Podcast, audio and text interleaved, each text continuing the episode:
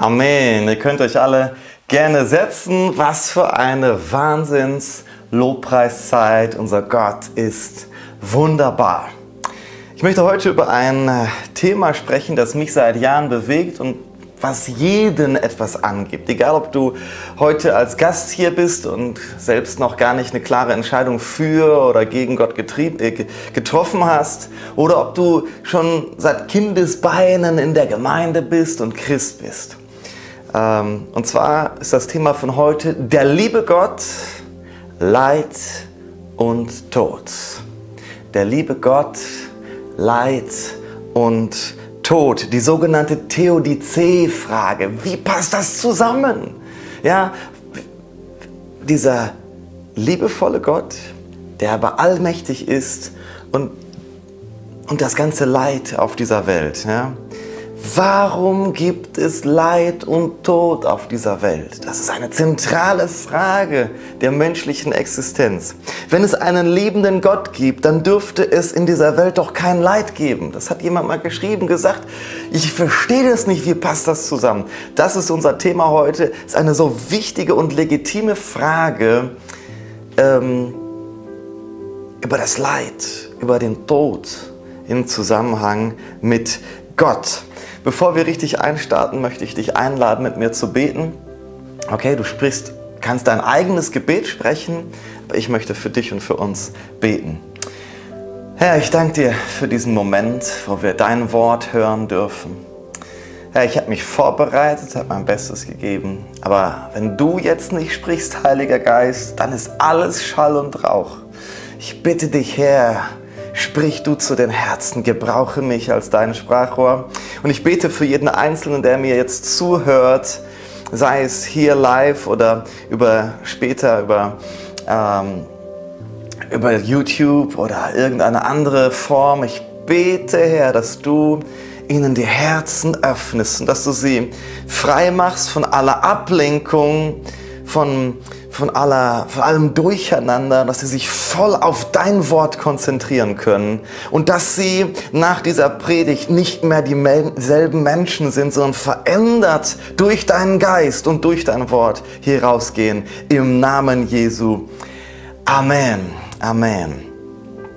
Wolfgang Borchert, der hat ein Drama geschrieben mit dem Namen Draußen vor der Tür und da gibt es eine Person namens Beckmann, und die tritt in einen Dialog mit Gott. Dieser Herr Beckmann, der war im Krieg und hat Schreckliches miterlebt. Der hat viel Leid gesehen und hat da irgendwo seinen Glauben auch verloren. Und er sagt, es ist so, sind so ein paar Auszüge, ja, es ist nicht das komplette, der komplette Dialog, es ist so ein Auszug. Er sagt, ach, du bist alt Gott, du bist unmodern. Du kommst mit unseren langen Listen von Toten und Ängsten nicht mehr mit. Wir kennen dich nicht mehr so recht. Du bist ein Märchenbuch, lieber Gott. Ja, hier in unserem schönen Hamburg, da, da gibt es jemanden, der hat sich das auf die Fahne geschrieben, überall hinzuschreiben, äh, die Bibel ist ein Märchenbuch. Aber das musst du nicht mehr überall hinschreiben. Es ist bereits in den Köpfen, in den Köpfen vieler Leute. Die Bibel ist ein Märchenbuch. Lieber Gott, ach, das ist was für Märchen war schon damals, schon älter, diese, dieses Drama. Und es geht weiter. Heute brauchen wir einen neuen, also neuen Gott, meint er. Ne? Weißt du, einen für unsere Angst und Not. Wir haben dich gesucht, Gott. In jeder Ruine, in jedem Granattrichter, in jeder Nacht. Wir haben nach dir gebrüllt, geweint, geflucht. Wo warst du da, lieber Gott? Hast du dich von uns gewandt? Gott, wo bist du? Im Krieg, Gott, wo bist du? Wo bist du? Weißt du, und ich kann das verstehen. Schau einfach mal die letzten Jahre dir an, was alles so in der Welt passiert ist. Ja, noch vor ein paar Jahren haben wir dieses große ICE-Zugunglück in Eschede gehabt. Oh, so viele Leute sind gestorben da ja, dieses Foto, wie, wie der ICE wie so Mikado-Stäbchen aufgereiht ist. Und dann kommt die Frage, wo ist Gott? Wenn wir die ganzen Attentate sehen, ja, die terroristischen Anschläge, die, die weltweit passieren. Ja, wahrscheinlich erinnerst du dich noch, die meisten von uns haben eine klare Erinnerung daran, als das World Trade Center runtergegangen ist, als diese Twin Towers, diese beiden Türme in New York in sich zusammengebrochen sind. Mehr als 3000 Menschen sind nur in diesem Moment gestorben. Und wir fragen uns, warum? Gott, wo bist du? Wo warst du? Waren diese 3000 Menschen größere Sünder als die anderen? Nein. Womit haben wir das verdient? Diese Fragen stehen im Raum, die sind in uns drin. Ja? Oder gehen wir noch ein bisschen weiter zurück in unserem deutschen Lande. Nazi-Herrschaft.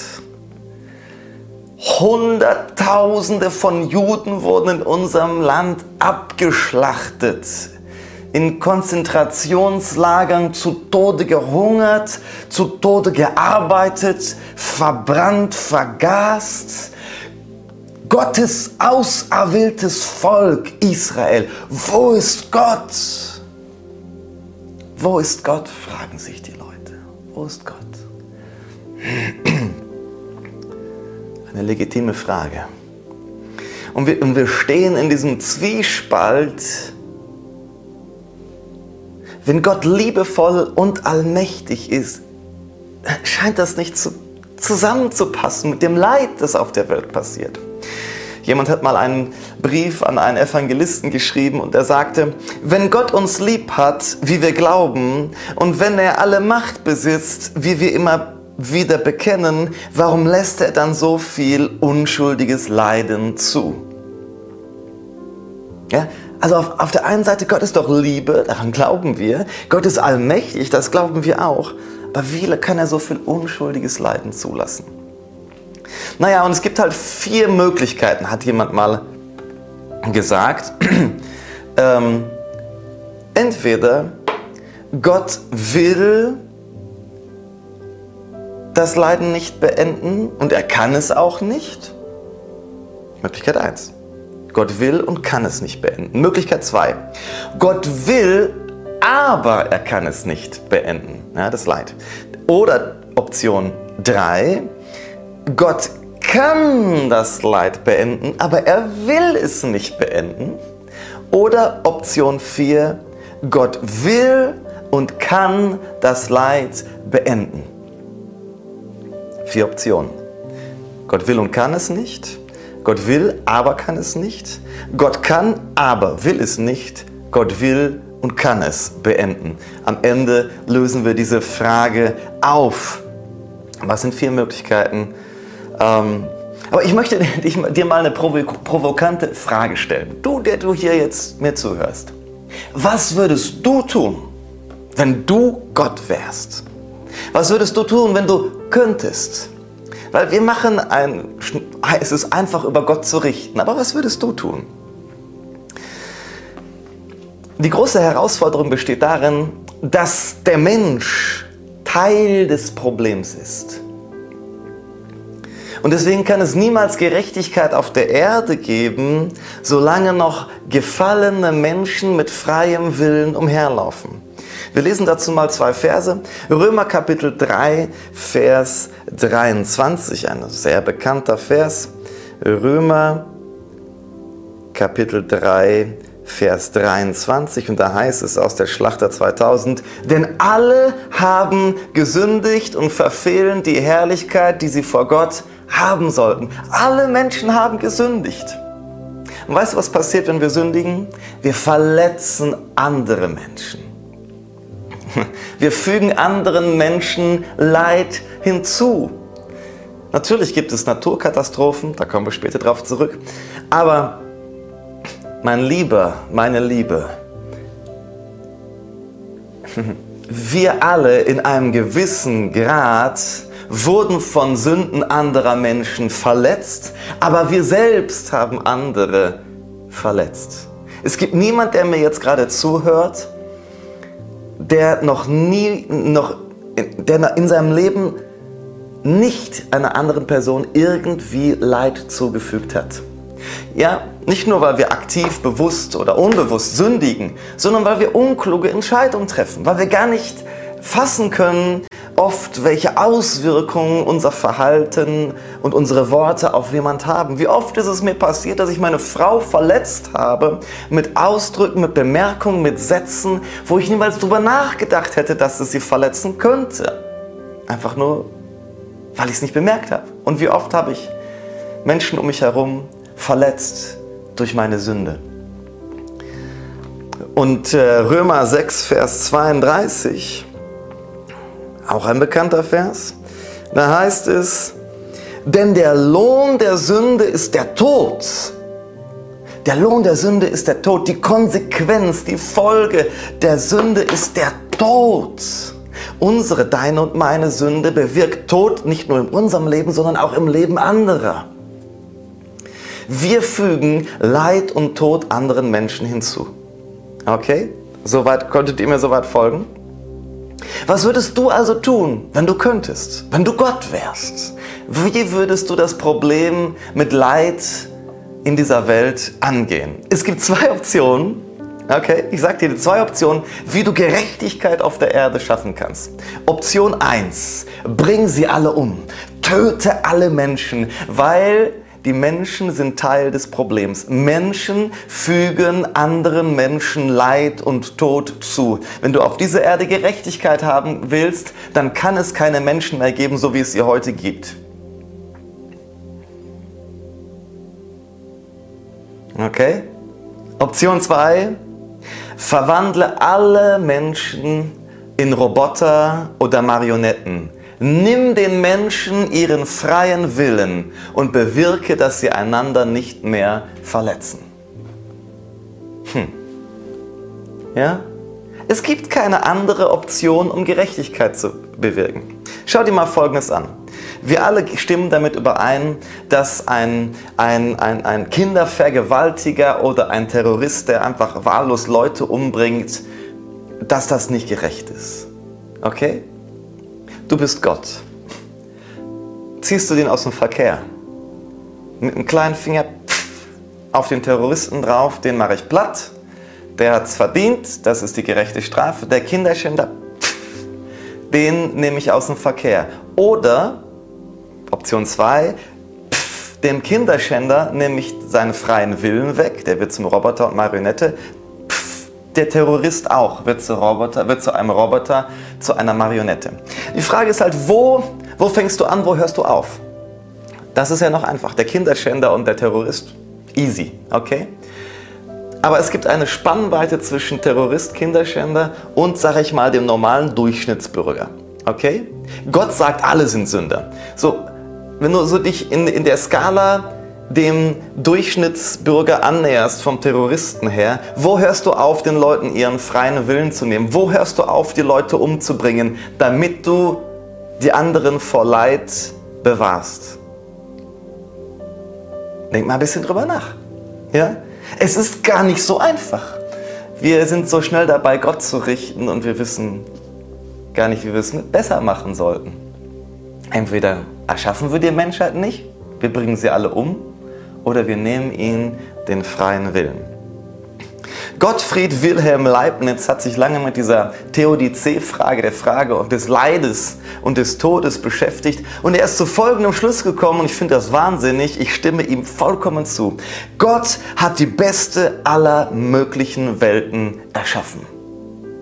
Ich wiederhole, Gott hat die beste aller möglichen Welten erschaffen.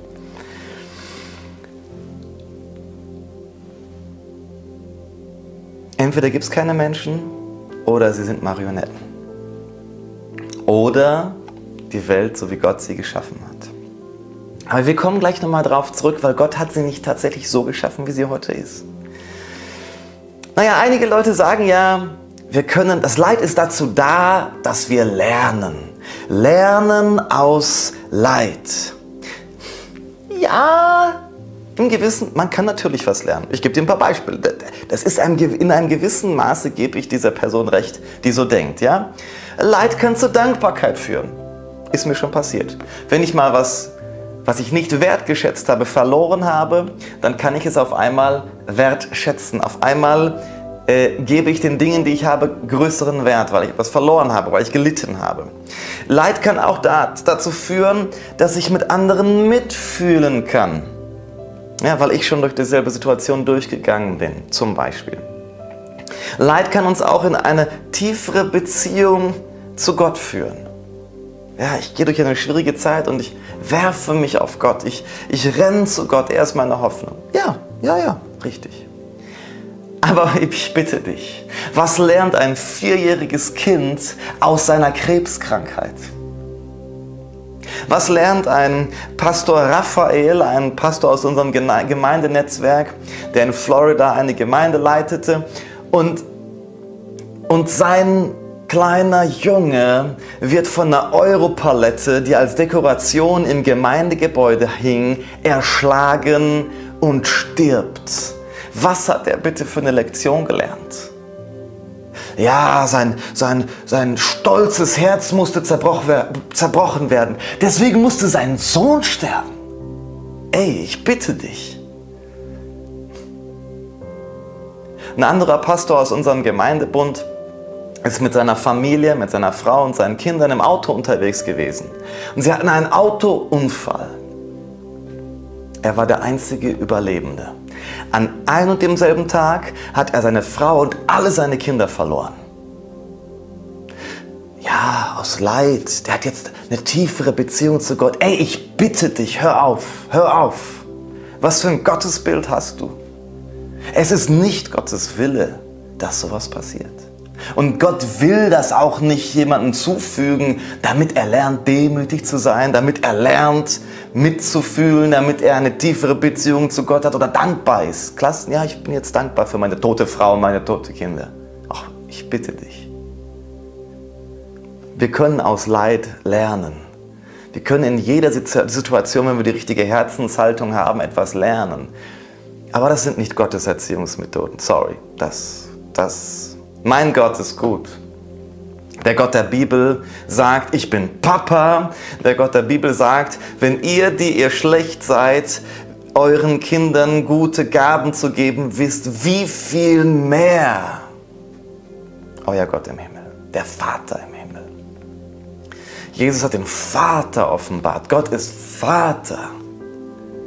Ich diszipliniere meine Tochter, ich korrigiere meine Tochter, aber ich sage doch nicht, wenn meine Tochter die Wand anmalt oder, oder irgendwas kaputt macht, dann sage ich doch nicht, dann gebe ich doch, dann, dann breche ich meiner Tochter doch nicht das Bein oder ich, ich, ich, ich, ich nehme einen, einen Virus in irgendeine Spritze und bah, so, jetzt hast du ja erstmal drei Wochen Grippevirus, weil du hier dich falsch verhalten hast. Kein Mensch macht das und wir sind von Natur aus, ja, böse. Kein Mensch, kein normal tickender, guter Vater im menschlichen Standard würde jemals sowas machen. Aber wir glauben, dass unser Gott im Himmel, der gut ist, der, der die Liebe ist, sowas machen würde. Tut mir leid, das kann ich nicht verstehen. Was lernten meine Eltern, als meine ältere Schwester Lale Marie nach wenigen Tagen des Lebens starb? Geboren und gestorben. Was haben meine Eltern dadurch gelernt? Ja, meine Mutter ist heute einfühlsamer. Meine Mutter kann mitfühlen, wenn jemand eine geliebte Person verliert, wenn jemand ja, einen Sohn, eine Tochter verliert. Meine Mutter kann mitfühlen. Das ist schön, dass sie mitfühlen kann. Aber ich bitte dich, musste deswegen meine große Schwester sterben? Musste deswegen, müssten meine Eltern so viel Leid durchmachen, dass sie, dass sie ihre erste Tochter verloren haben? Nein. Wir können aus Leid lernen. Ja, meine Mutter hat aus diesem Leid gelernt, mein Vater hat gelernt, aber ich bitte dich, Gottes Absicht ist nicht, uns zu belehren durch Leid. Wir können aus Leid lernen, aber diese Erklärung hat seine Grenzen. Es gibt Dinge, das, das geht einfach zu weit. Aber ich möchte mit dir einfach mal das Leiden Hiobs anschauen. Ich fasse mal die Geschichte von Hiob zusammen, okay? Hiob war ein Mann Gottes. Er hat, er hat wirklich sein Bestes für Gott gegeben, ein, ein Gott, gottesfürchtiges Leben hat er geführt. Er hat täglich für seine Kinder gebetet und er war reichlich gesegnet. Er hatte also viele Rinder, viele Schafe, äh, er hatte Plantagen, ja, nicht Getreide, Gemüse. Naja, also er hatte auf jeden Fall irgendwas gepflanzt und er war einfach ein reicher Mann. Eine große Familie, Kinder, alles top. Und dann an einem einzigen Tag verliert dieser Mann alles. Alle seine Kinder sterben. Sieben Stück. Alle seine sieben Kinder sterben. All sein Vieh, all seine Plantagen, alles verliert er. Alle seine Felder, alles wird zerstört, verbrannt, stirbt. Es bleibt immer nur ein Knecht übrig, der ihm Bescheid sagt, so mal alles tot, alles gestorben, alles weg, alles vernichtet. An einem und demselben Tag. Und Hiob empfindet ungeheurigen Schmerz. Und seine Frau, die übrig geblieben ist, die verachtet ihn und sagt, gib auf, stirb, verflucht deinen Gott. Und er wird krank. Er verliert seine Gesundheit. Er hat den Respekt seiner Frau verloren. Und dann stehen ihm seine Freunde bei. Oh, preis den Herrn, wenn du Freunde hast. Oh, wie wichtig es ist, gute Freunde zu haben, die dir in Zeiten der Not beistehen. Und sie sind erstmal still. Weißt du was, wenn jemand in Not ist, in Leid ist, wenn jemand Schmerz hat, dann ist das Beste, einfach mal die Klappe zu halten. Setz dich einfach mal daneben und sei dabei. Weint mit den Weinenden. Gib den Weinenden keine guten Ratschläge. Weint mit den Weinenden.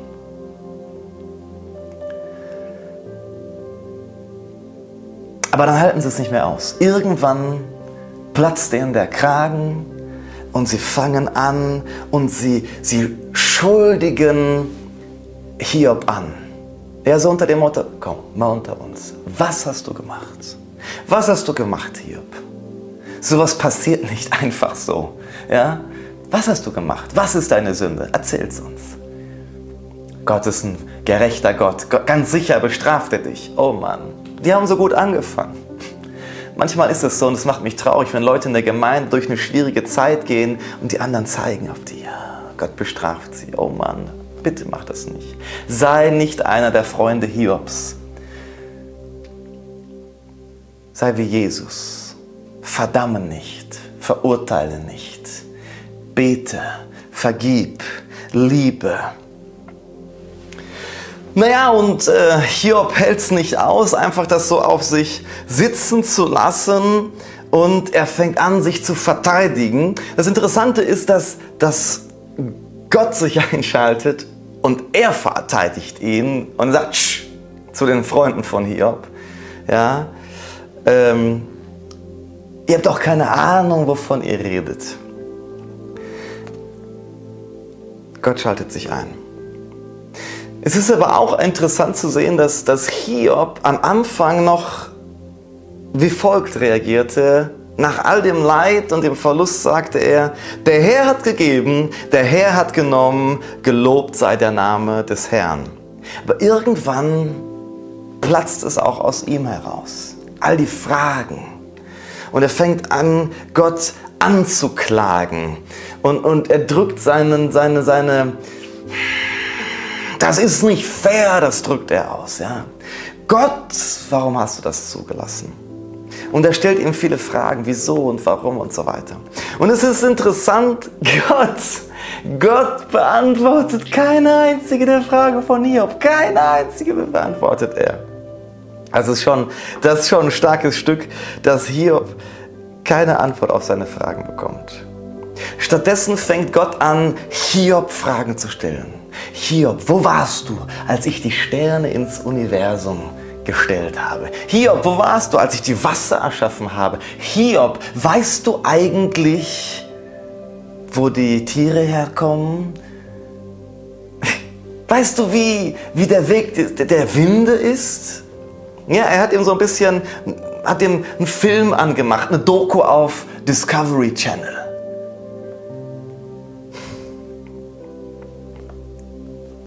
Überleg dir das mal bitte.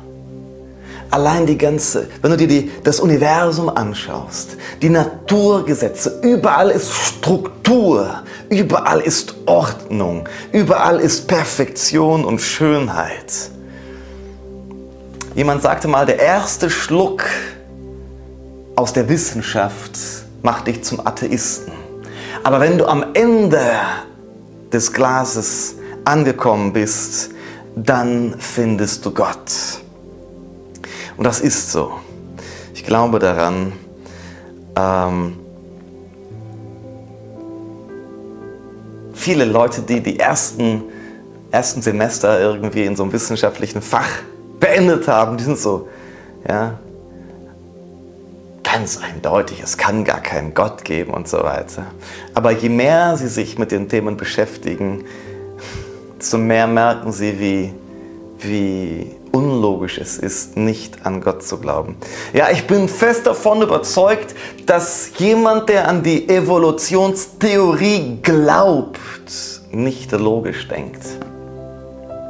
Er ist aus meiner, aus meiner Meinung, aus meiner Sicht her, sorry, bei allem Respekt, Gehirn amputiert. Ich bitte dich, überleg mal mit mir, allein die, nehmen wir einfach nur mal den Mensch. Ja? Evolutionstheorie besagt, dass über Jahrhunderte, Jahrtausende, Millionen von Jahren durch Mutation, das heißt in einem, nicht einem Geschöpf, einem Sein, einem Tier oder was auch immer, einem Lebewesen, da versehentlich, zufällig mutiert da etwas und das, was besser mutiert ist, das überlebt. Der Stärkere überlebt, setzt sich durch.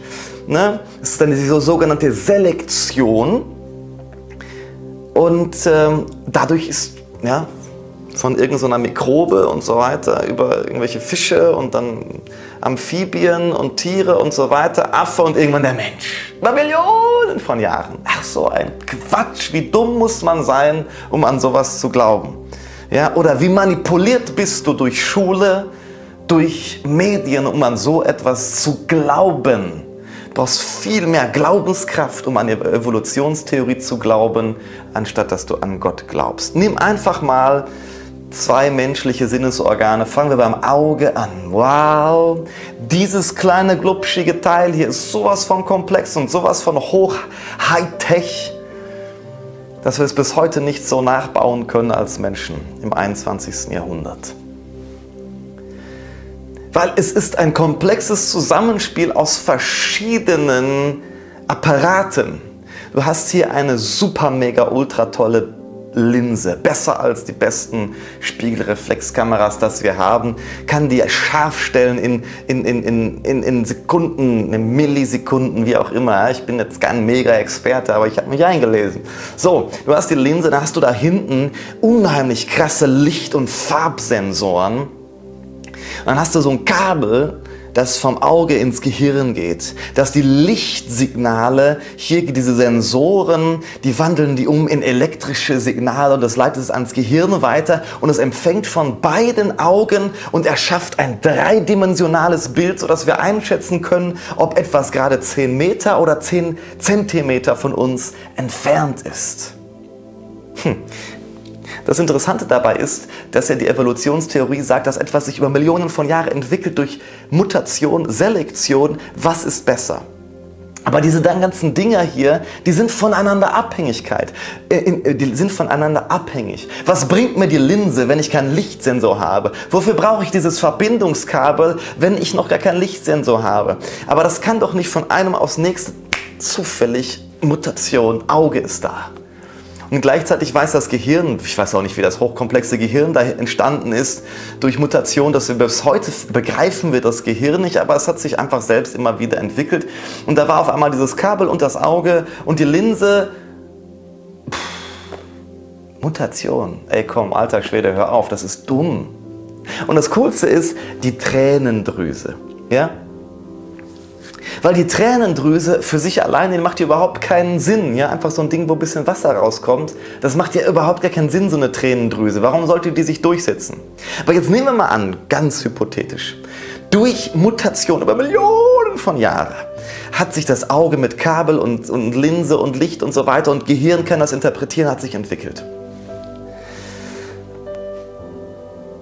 Jetzt brauchen die aber noch die Tränendrüse. Aber die können nicht Millionen von Jahren auf die Tränendrüse warten.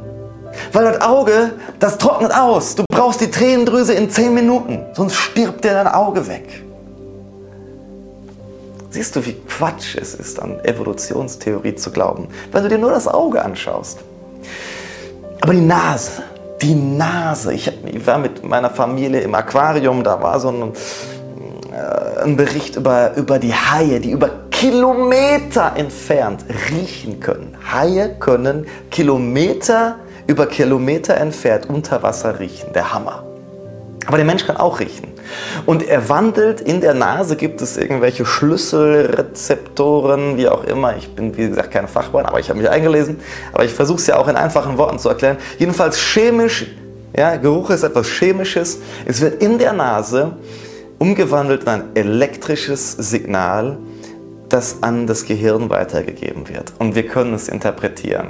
Come on! Über Mutation, über Millionen von Jahren ist sowas Hochkomplexes entstanden, dass wir immer noch nicht nachmachen können. Es ist dumm, an Evolutionstheorie zu glauben. Aber das ist gar nicht mein Thema. Aber weißt du, diese Dinge hat, hat Gott dem, dem, dem Hiob gezeigt. Er hat ihm gezeigt, Hiob, schau dir das mal an, wie hochkomplex die Schöpfung ist. Und das drückt so ein bisschen das aus, wer ich bin, Hiob. Weil ein Architekt ist größer als das Haus. Ein Programmierer ist größer als seine Software. Ein Maler ist größer als sein Gemälde. Ein Schöpfer ist größer als seine Schöpfung. Gott ist größer als alles, was du je mit deinem Verstand ergreifen kannst und mit deinen Augen sehen kannst, mit deinen Ohren hören kannst. Gott ist größer und weiter. Er ist heilig, heilig, heilig. Heilig bedeutet, es gibt nichts Vergleichbares. Nachdem Gott Hiob also eine Doku auf Discovery Channel gezeigt hat, antwortet Hiob in Hiob Kapitel 42, Vers 1 bis 6. Wir lesen das mal aus der Hoffnung für alle. Hiob 42, Vers 1 bis 6. Und da sagt er, da antwortete Hiob, Vers 1, Vers 2. Hierher, ich erkenne, dass du alles zu tun vermagst. Nichts und niemand kann deinen Plan vereiteln. Du hast gefragt, wer bist du, dass du meine Weisheit anzweifelst mit Worten ohne Verstand? Ja, es ist wahr, sagt Hiob. Ich habe von Dingen geredet, die ich nicht begreife. Sie sind zu hoch für mich und übersteigen meinen Verstand. Du hast gesagt, Hör mir zu, jetzt rede ich. Ich will dich fragen und du sollst mir antworten. Herr, ich kannte dich nur vom Hören sagen, jetzt aber habe ich dich mit eigenen Augen gesehen. Darum widerrufe ich meine Worte. Ich bereue in Staub und Asche. Das sollten wir auch, das sollten wir auch machen. Ja, in anderen Worten, hey, wer bist du Mensch, dass du Gottes Entscheidungen hinterfragst? Wir meinen in unserer Arroganz und unserem Stolz, dass wir besser wüssten, was das Beste für die Menschheit ist. Wir meinen, wir wüssten besser, was gut ist, was Liebe ist, was gerecht ist. Halt die Klappe, sagt Gott. Römer 9, Vers 20. Gott spricht zu den Menschen. Er spricht zu denjenigen, die meinen, das ist unfair, das ist ungerecht, wie handelst du mit mir? Er sagt, darauf kann ich nur antworten, wer seid ihr denn eigentlich, ihr Menschen, dass ihr meint, Gott zur Rechenschaft ziehen zu können? Glaubt ihr wirklich, dass ein Gefäß aus Ton den Töpfer fragt, warum hast du mich so gemacht? Schau, es ist Arroganz zu fragen, zu hinterfragen, anzuklagen, zu sagen, ich wüsste es besser. Es kann keinen Gott geben, der Liebe und allmächtig ist, wenn er das Leid zulässt. Aber das Leiden Hiobs, das, ähm, das ist ja nicht alles. In Deutschland sagen wir, wenn was Schlimmes passiert ist, eine Hiobsbotschaft. Hiobsbotschaft ist immer was Schlechtes. Die meisten Leute kennen eben nur das Leid im Leben von Hiob, aber das ist gar nicht das Ende. Das ist gar nicht die ganze Geschichte. Die meisten kennen das Leid, aber sie kennen nicht die Wiederherstellung Gottes im Leben von Hiob. Wir lesen also weiter. Hiob Kapitel 42, Vers 10 und Vers 13 bis 17. Da heißt es nämlich, als Hiob für seine Freunde betete, da wendete der Herr für ihn alles zum Guten. Er gab ihm doppelt so viel, wie er früher besessen hatte. Und dann geht es in Vers 13 weiter. Hiob bekam auch wieder sieben Söhne und drei Töchter. Die erste nannte er Jemima, die zweite Ketzia, die dritte Keren Hapuch.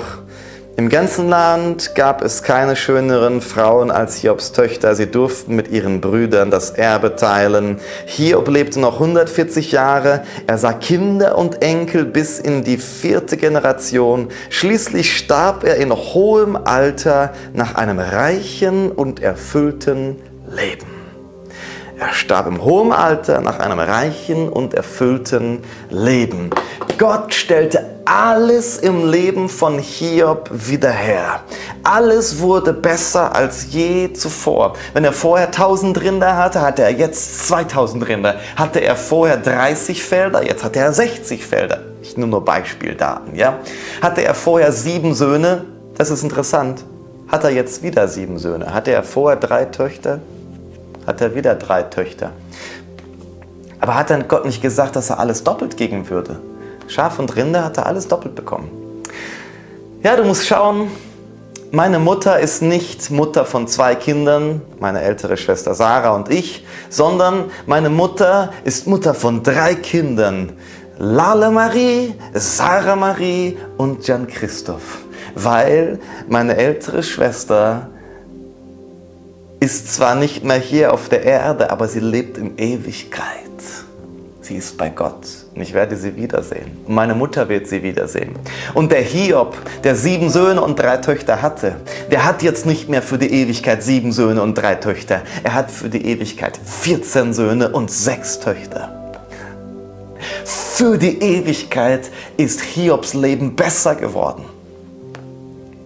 Johannes 10, Vers 10 drückt so schön aus, was das Herz Gottes ist für uns. Unser Gott ist kein Gott des Todes, sondern unser Gott ist ein Gott des Lebens. Johannes Kapitel 10, Vers 10, da sagt Jesus, der Dieb kommt nur, um zu stehlen, zu schlachten und zu vernichten. Ich aber bin gekommen, um Leben zu geben und Leben im Überfluss. Leben im Überfluss. Gottes Ziel ist immer Wiederherstellung und Leben im Überfluss. Und wenn Gott wiederherstellt, dann macht er es besser, als es vorher war. Und das Leben von Hiob war besser, als es vorher war. Die, die, die Gelehrten gehen davon aus, dass die Zeit des Leidens von Hiob um die, Hiob um die neun Monate dauerte. Aber er hat Jahre im Überfluss, im Segen unter der Gunst Gottes gelebt. Ist satt am Leben, erfüllt und reich gestorben. Und weißt du, nicht alles, was auf dieser Erde passiert, ist Gottes Wille. Es ist nicht Gottes Wille, dass kleine Kinder vergewaltigt werden. Es ist nicht Gottes Wille, dass Leute unschuldig von Terroristen ermordet werden. Es ist nicht Gottes Wille, dass ein Matthäus Amaro hier in Hamburg mehrere Monate verschwunden ist und dann tot aufgefunden wird. Es ist nicht Gottes Wille. Es ist nicht Gottes Wille, dass Flugzeuge von suizidgefährdeten, suiziderfüllten Piloten gegen einen Berg geflogen werden, sodass alle sterben. Jetzt im Januar 2020 ist wieder ein Flugzeug abgestürzt. Alle tot. Es ist nicht Gottes Wille. Hörst du das? Matthäus Kapitel 6, Vers 9 bis 10, das Vater unser. Das kennen wir alle. Ja? Ich mache euch das trotzdem nochmal auf. Matthäus Kapitel 6, 9 und 10. Wir lesen da mal jetzt aus der Schlachter wieder. Und zwar heißt es dort, Deshalb sollt ihr auf diese Weise beten. Unser Vater, der du bist im Himmel, geheiligt werde dein Name, dein Reich komme, dein Wille geschehe, wie im Himmel, so auch auf Erden.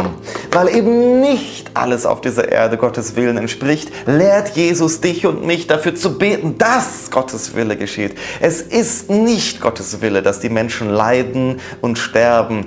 Gott sagt, dass sein Wille ist, dass alle Menschen gerettet werden und zur vollkommenen er Erkenntnis der Wahrheit kommen. Gott hat nicht Freude am Tod des Gottlosen. Aber das alles löst unsere Fragestellung noch nicht komplett. Und vielleicht müssen wir noch eine andere Frage klären, nämlich die Frage, woher kommt der Tod? Woher kommt der Tod? Weißt du, Evolutionstheorie basiert auf dem Tod. Der Tod macht Selektion und Fortschritt möglich. Gott basiert auf Leben.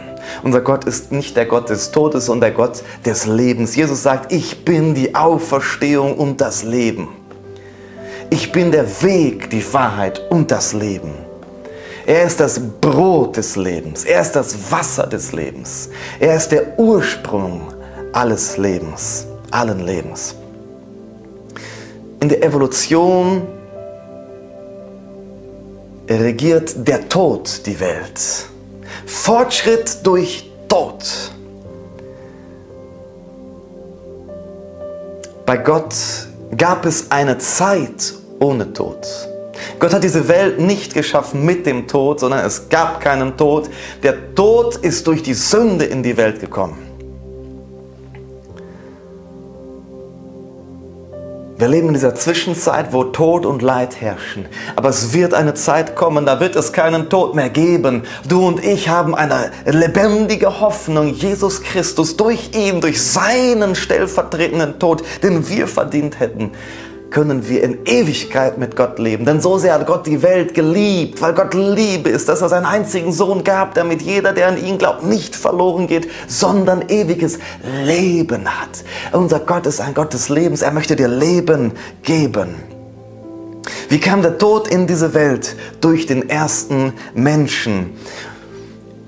Und wie werden wir frei vom Tod, frei von der Sünde durch Jesus Christus. Weißt du, Evolution ist Egoismus pur. Der Stärkere gewinnt. Gott ist Liebe pur. Der Stärkste stirbt für die Schwachen. In einer Welt ohne Gott ist alles dem Tod unterworfen. Aber wer auf Gott vertraut, Wer auf das Werk am Kreuz vertraut, wer hat eine lebendige Hoffnung auf eine Ewigkeit ohne Schmerz, ohne Leid, ohne Tränen, ohne Tod, ohne Sünde. In 1. Korinther Kapitel 15, Vers 19 macht Paulus eine ganz wichtige Aussage. Und zwar sagt er, wenn der Glaube an Christus uns nur für dieses Leben Hoffnung gibt, sind wir die bedauernswertesten unter allen Menschen. Schau, ich glaube, dass Gott dich in diesem Leben segnen möchte. Gott möchte dir in diesem Leben Heilung geben, er möchte dich in diesem Leben finanziell segnen, er möchte dich in diesem Leben, in deiner Familie, in deiner Ehe gesegnet sehen. Er möchte das. Aber wir leben in einer gefallenen Welt. Es gibt die Sünde, es gibt freien Willen, es gibt andere Menschen. Und es gibt Leid und es gibt Tod. Und ich kann dir nicht garantieren, dass du nicht morgen die Straße überquerst und von einem LKW mitgenommen wirst. Ich kann dir nicht garantieren, dass du vielleicht eine tödliche Krankheit in dir drin hast, die morgen ausbricht. Äh, einer meiner besten Schulfreunde, Tobias Schocho, er ist eines tragischen Todes gestorben. Er hatte eine feste Freundin, ich glaube, sie waren verlobt. Und auf einmal kommt seine Freundin zu ihm nach Hause und er liegt tot auf dem Boden. Tot, aus dem Nichts. Er hatte einen Tumor in seinem Kopf, von dem niemand etwas wusste. Das Ding ist irgendwie geplatzt oder hat irgendwo drauf gedrückt, wo es nicht hätte draufdrücken dürfen. Puff, tot mit einem Mal aus dem Leben gerissen bin nur so froh, dass ich weiß, dass er beim Herrn ist, weil er diese Entscheidung für Jesus getroffen hat. Es geht ihm besser als jeder einzelne von uns. Es geht ihm gut. Er ist beim Herrn, weil unsere Hoffnung über dieses Leben hinausgeht. Ja, meine Eltern hatten Schmerz und Leid, aber eines Tages werden sie ihre Tochter Lale Marie in die Arme nehmen und für die Ewigkeit mit ihr zusammen sein. Es ist der Ausdruck, entstanden vor vielen hunderten Jahren, Crux ave spes unica. Bedeutet so viel wie sei gegrüßt Kreuz, einzige Hoffnung. Römer Kapitel 5, Vers 8.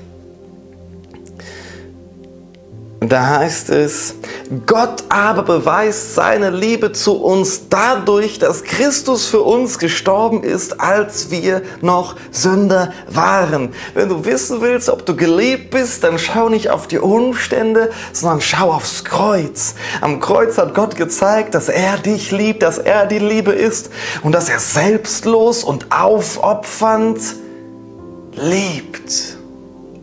Bedingungslos. Weil wir hätten es nicht verdient. Aufgrund unserer Sünde, aufgrund deiner und meiner Sünde hätten wir den Tod verdient. Der Lohn der Sünde ist der Tod. Aber der einzig gerechte Gott ist Mensch geworden in das Leid, wurde betrogen, geschlagen, gefoltert, verachtet. Und er hat deine Sünde und meine Sünde, deinen Fluch und meinen Fluch auf sich genommen. Vers 7 sagt, nur stirbt kaum jemand für einen Gerechten. Für einen Wohltäter entschließt sich vielleicht jemand zu, zu, sterben. Aber Gott ist für die Ungerechten gestorben. Gott ist für die Ungerechten ans Kreuz gegeben. Es gibt keine guten Menschen. Warum geschehen, geschehen schlechte Dinge guten Menschen? Okay, schlechte Dinge können schlechten Menschen passieren. Warum treffen es die Guten? Warum wird ein Pastor, warum verliert ein Pastor der sein Leben für Gott gibt, seine ganze Familie an einem Tag? Das sind die Fragen, die wir stellen.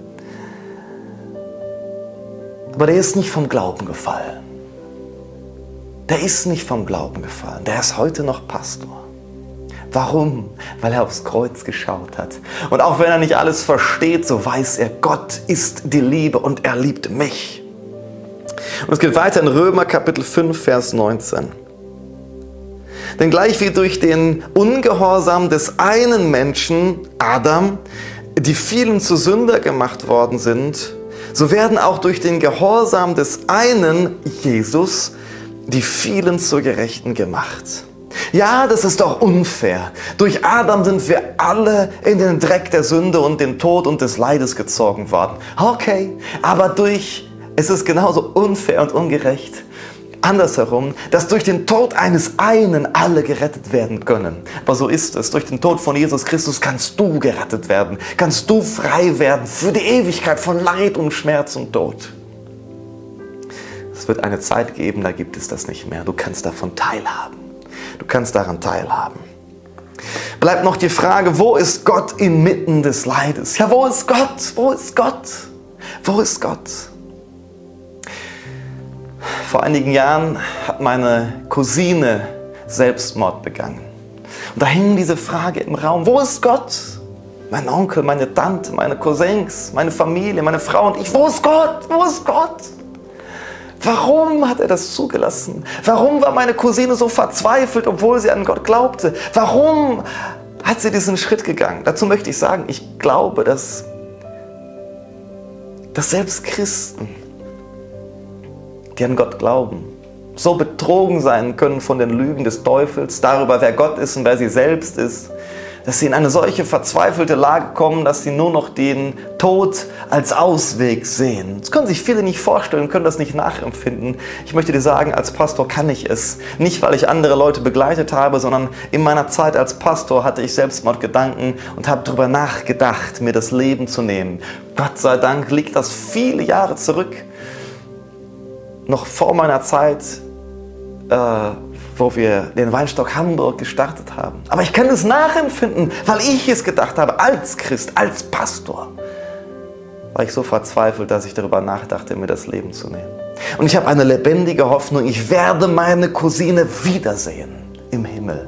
auch wenn sie Selbstmord begangen hat, weil sie glaubte an Gott. Das ist die Hoffnung meiner, meiner Familie. Dafür bin ich dankbar, dass unsere Hoffnung über dieses Leben hinausgeht. Aber wo war Gott? Wo war Gott in diesem Moment? Das ist doch die Frage jetzt. Lass uns zusammenlesen Psalm 34, Vers 19. Psalm 34, Vers 19. Der Herr ist nahe denen, die zerbrochenen Herzens sind, und er hilft denen, die zerschlagenen Geistes sind. Wo ist Gott inmitten von Leid und Tod? Er ist bei denjenigen, die leiden. Er ist bei, meinen, bei, meinen, bei meinem Onkel und meiner Tante gewesen.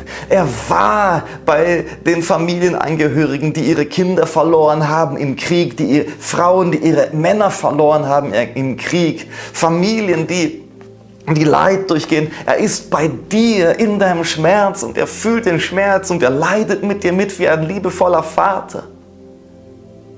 Wo ist Gott, wenn ein Matthäus Amaro hinterhältig umgebracht wird? Er ist jetzt bei seiner Mutter. Er ist jetzt bei seiner Familie. Er ist bei denen, die zerbrochenen Herzen sind. Er leidet mit und er liebt. Und er ist der Tröster. Der Heilige Geist ist uns gesandt worden als Tröster. Ich mag es mir nicht ausmalen, was es bedeutet, ein Kind zu verlieren, meine Tochter zu verlieren. Die Leute, die es getan haben, die tragen es ihr Leben lang mit. Aber Gott kann Trost geben und wir haben eine lebendige Hoffnung. Er hat uns eine Hoffnung gegeben, die über dieses Leben hinausgeht. Es gibt ein Leben in Ewigkeit ohne Tod und ohne Leid. Wenn du noch nicht dich für Jesus Christus entschieden hast, wenn du noch keine klare Entscheidung für ihn getroffen hast, dann bitte ich dich, dass du das jetzt tust. Nimm Jesus als deinen Herrn und Retter an. Am Kreuz hat er für dich die Sünden getragen und du kannst ewiges Leben empfangen. Du darfst hier nicht rausgehen, ohne diese Entscheidung zu treffen. Ich möchte ganz am Ende ein Gebet sprechen und dich dazu einladen, mir nachzusprechen und Jesus als deinen Herrn und Retter anzunehmen. Aber vorher möchte ich dir noch eine Geschichte, eine echte Geschichte erzählen. Viele kennen das alte Kirchenlied, dessen Refrain so geht, It is well with my soul. It is well with my soul. Es geht meiner Seele gut, ist der Refrain. Aber die meisten Leute kennen die, die Geschichte nicht dazu. Und zwar war das ein Mann namens Spafford, der dieses diese Hymne geschrieben hat. Er war ein Geschäftsmann, er hat in diesem bekannten Feuer aus Chicago viel verloren, hat seinen Sohn verloren. Aber das war nicht alles. Sie würden von ähm, Chicago nach Europa reisen mit dem Schiff, von USA mit dem Schiff nach Europa. Und er hatte noch ein paar Dinge zu regeln in seiner Firma, in seinen Geschäften. Also hat er seine Frau und seine vier Töchter vorgeschickt. Und diese, dieses Schiff, mit dem die unterwegs waren, hatte einen Unfall und ist gesunken. Er bekam eine Nachricht von seiner Frau. Saved alone. Alleine gerettet. Er hat alle seine vier Töchter verloren. Und dann geht der in, steigt er in das nächste Schiff, um zu seiner Frau zu, zu reisen. Und auf dem Schiff mit all den Fragen und all den Zweifeln dichtet er dieses Lied. It is well with my soul. Es geht meiner Seele gut. Es geht meiner Seele gut in all dem Schmerz und all dem Leid, Leid, wenn du eine lebendige Hoffnung hast, wenn du Jesus Christus als deinen Herrn hast, wenn du Gott in deinem Leben hast, dann hast du eine lebendige Hoffnung, die über dieses Leben hinausgeht und du kannst sagen, es geht meiner Seele gut. Es geht meiner Seele gut. Auch wenn all das passiert, wenn die Finanzen schlecht sind, wenn Krankheit da ist, wenn Probleme da sind, wenn ich mit Tod konfrontiert bin, in Gott kann ich Frieden und Ruhe und Hoffnung und Trost finden. Es geht meiner Seele gut. Ich möchte für dich beten. Herr Jesus Christus, so viele Leute, die jetzt hier zuhören, die Schmerz haben, die durch schwierige Situationen durchgehen. Herr, ich bete, dass dein Heiliger Geist sie erfüllt mit Trost, mit deiner Liebe. Offenbare jedem Einzelnen, dass du die Liebe bist, dass du gut bist, dass du besser bist, als wir uns das nur vorstellen können. Und dass du uns Trost und Hoffnung geben kannst. Herr, ich bete, dass diejenigen, die mich jetzt hören, die dieses Video anschauen, die diese Audio hören, und die noch keine klare Entscheidung für dich getroffen haben, Heiliger Geist, sprich du zu ihren Herzen, zeige ihnen, dass du real bist. Herr, lass sie auf die Schöpfung schauen und erkennen, dass es einen Gott geben muss und dass es ein guter Gott ist, der für Sünder gestorben ist am Kreuz. Herr, ich bete, dass jetzt, heute Leute eine Entscheidung für, für dich treffen und dass die, dass die Christen, die mir zuhören, die Zweifel hatten und vielleicht sogar sauer und enttäuscht von Gott waren, von dir waren, Herr, dass du sie frei machst, Herr, dass sie wie Hiob heute sagen können, ich habe von Dingen geredet, die ich nicht verstanden habe. Ich bereue es. Vergib mir, Herr, du bist der Schöpfer. Herr, ich bete, dass du da, wo Leid ist, dass du mit deinem Trost kommst. Setze jetzt Trost frei. Jeder, der jetzt meine Stimme hört, Herr, ich bete, dass du Hoffnung freisetzt, dass du Trost freisetzt, dass du Frieden freisetzt, dein Shalom im Namen von Jesus, im Namen von Jesus. Ich möchte dich einladen, mit mir ein Gebet zu sprechen, wenn du Jesus als dein Herrn und Retter annehmen möchtest, heute diese Entscheidung zu treffen. In der Bibel gibt es immer wieder dieses heute. Schieb es nicht auf, schieb es nicht auf, es ist heute. Es ist heute ist der Tag der Rettung. Heute ist der Tag, den der Herr gemacht hat. Heute ist der Tag, wo du glauben darfst und gerettet werden darfst. Ich möchte euch alle einladen, mit mir laut nachzusprechen, damit wir es denen einfacher machen, die es zum ersten Mal tun. Sprich mir einfach nach. Herr Jesus Christus, ich bekenne, dass ich ein Sünder bin vergib mir meine Schuld. Ich glaube, dass du für mich am Kreuz gestorben bist. Ich glaube, dass du meine Sünden getragen hast. Ich bekenne dich als meinen Herrn und meinen Retter. Komm in mein Leben. Ich möchte dir nachfolgen. Danke für deine Liebe. Amen. Halleluja, Halleluja. Wenn du diese Entscheidung heute getroffen hast, ich bitte dich, geh nicht nach Hause, ohne jemanden aus dem Leitungsteam ähm, anzusprechen, ähm, für dich beten zu lassen. Wir wollen dir helfen, den ersten Schritten deines neuen Lebens als Gläubiger, als Christ. Herzlich willkommen in der Familie. Wenn du jetzt diese, dieses Video oder diese Audio übers Internet, über Livestream, über YouTube oder wie auch immer hörst oder siehst, bitte ähm, tritt mit uns in Kontakt, schreib uns an info oder fragen at weinstockhamburg.de oder geh auf www.weinstockhamburg.de und benutze das Kontaktformular. Wir wollen dir in deinen ersten Schritten im Glauben helfen. Ich wünsche euch eine gesegnete Woche. Bis demnächst. Amen.